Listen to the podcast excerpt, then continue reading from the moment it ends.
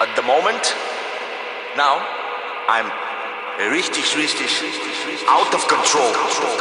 Out of fucking control, Bruder.